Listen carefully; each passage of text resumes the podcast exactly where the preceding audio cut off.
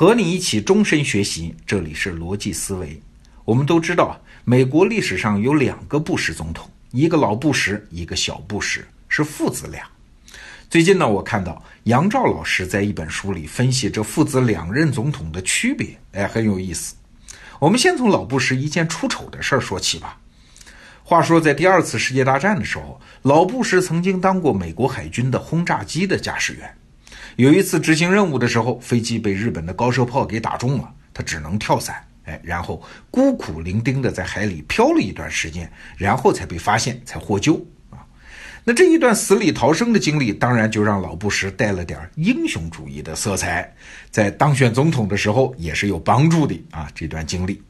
那当了总统之后呢，这就成了他一个标志性的事件。他自己也经常说，记者也经常爱问。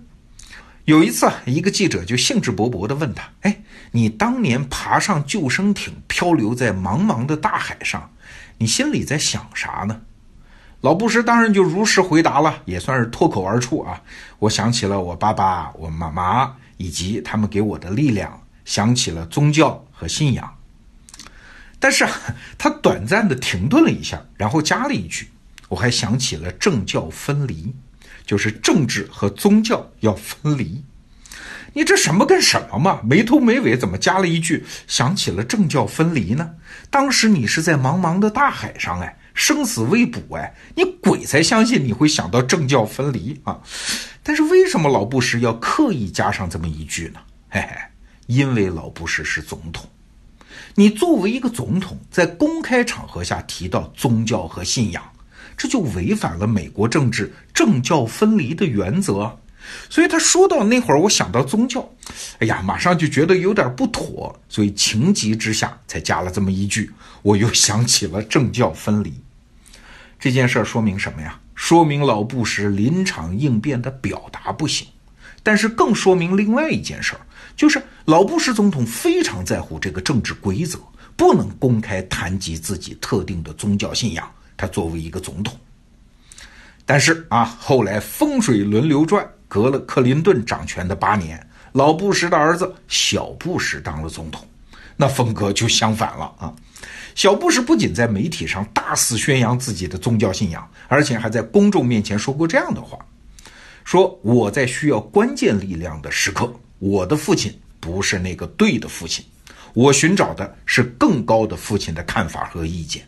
换句话说，我爹老布什不是我爹，我亲爹是上帝，我更愿意听上帝给我的指示。你看，我们从他们父子二人的话语里面啊，就感受到了一个明显的区别。身为总统，老布什说每一句话、做每一个决策都小心翼翼的。而小布什呢，因为他觉得自己是得到了上帝的支持，他那个真正的干爹啊，所以他说话有一种不容置疑的权威性。给我意见和看法的是上帝，你要不满意，你就亲自问他去吧。这就造成了一个严重的后果，就是他的那种权威感，让他很轻率的就能做出一些重大的决定。很多人都知道啊。小布什在当选美国总统之前，还做过六年的德克萨斯州的州长。有人就做过一个调查，说在这六年之中啊，小布什一共签发了一百五十二件死刑执行案。这个数字听上去是不多啊，但是如果我们把它放到美国历史里面做横向对比的话，你就会发现，小布什是整个二十世纪中处死犯人最多的一名州长。那当然就有人质疑了，小布什自己也觉得有必要解释一下，所以他特别公开宣称，每一件死刑案件送到他的桌上，他都是仔细考虑过各种因素，确认犯人的确有应该被处死的充分理由。哎，你这么说，就有人好奇了，这位德州州长究竟是怎么仔细考虑各种因素的嘞？于是就有人找到了他当年的行程表啊，仔细检查一下，发现。每一次有死刑处决令的时候，小布什只会和德州的那个检察长谈上半个小时。一个生命该不该被处死？哎，你居然半个小时就思考完了？这么短的时间，你根本不可能看完整个案件的卷宗啊！就说白了，那些文件你都没有完整的看过，你最多也就听一下检察长的简单叙述啊，然后问几个不痛不痒的问题，找到你自己认为他该死的那个点。这个字儿你就签下去了。这就说明了两个问题：第一呀，在签发死刑这件事上，小布什觉得自己是绝对正确的，因为在生命这件事儿上他是没有任何反悔的余地的。那第二呢，就是人的生命这件事，在他看来也并不是什么特别重要的事儿，甚至不值得花费半个小时以上的时间去思考一下。那知道了上面这些背景，我们回头再来看伊拉克战争，哎，就有不一样的感觉了。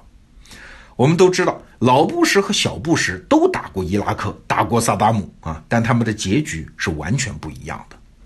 老布什打的那一场呢，是一次真正意义上的胜利。这场战争结束之后，不仅老布什的支持率直线上升，打破了半个世纪以前杜鲁门的记录，而且让美国有了新一轮的快速发展。而小布什的伊拉克战争就远远谈不上成功了。虽然萨达姆被干掉了，但是除了搅乱了中东的政局之外，他没有任何收获。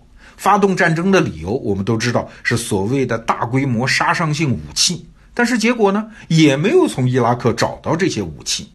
大家都读过赫拉利的《未来简史》吧？那里面就说，当时在布什带领下的美国就像是一只被苍蝇叮咬的公牛，不顾一切地撞进了一家瓷器店，大肆破坏，而且还把自己弄得遍体鳞伤。哎，为什么会有这样的一个差别呢？我觉得啊，其中一个答案就是，因为小布什相信世界上有绝对真理这回事儿。小布什啊，是经常在媒体面前肆无忌惮地谈自己的宗教信仰，不单单是他个人喜好的问题啊，而是他认为上帝是绝对真理呀，而自己因为虔诚的信仰上帝，所以得到了绝对真理的支持啊，他自己就是绝对真理啊，这就造成了两个后果啊。第一，除了上帝这个绝对真理之外，再没有他觉得非常重要的事情了，包括别人的生命。第二呢，因为他感觉自己掌握了绝对真理嘛，所以做任何决定都非常草率，不管是批准死刑还是发动战争。哎呀，说到这儿，我得发两句感慨啊！世界上有没有绝对真理，我不知道，但是我知道，作为一介凡人，就是我们这些人呢，以为自己掌握了绝对真理，这个危害性就很大了。那说一个我自己经历的小事情啊。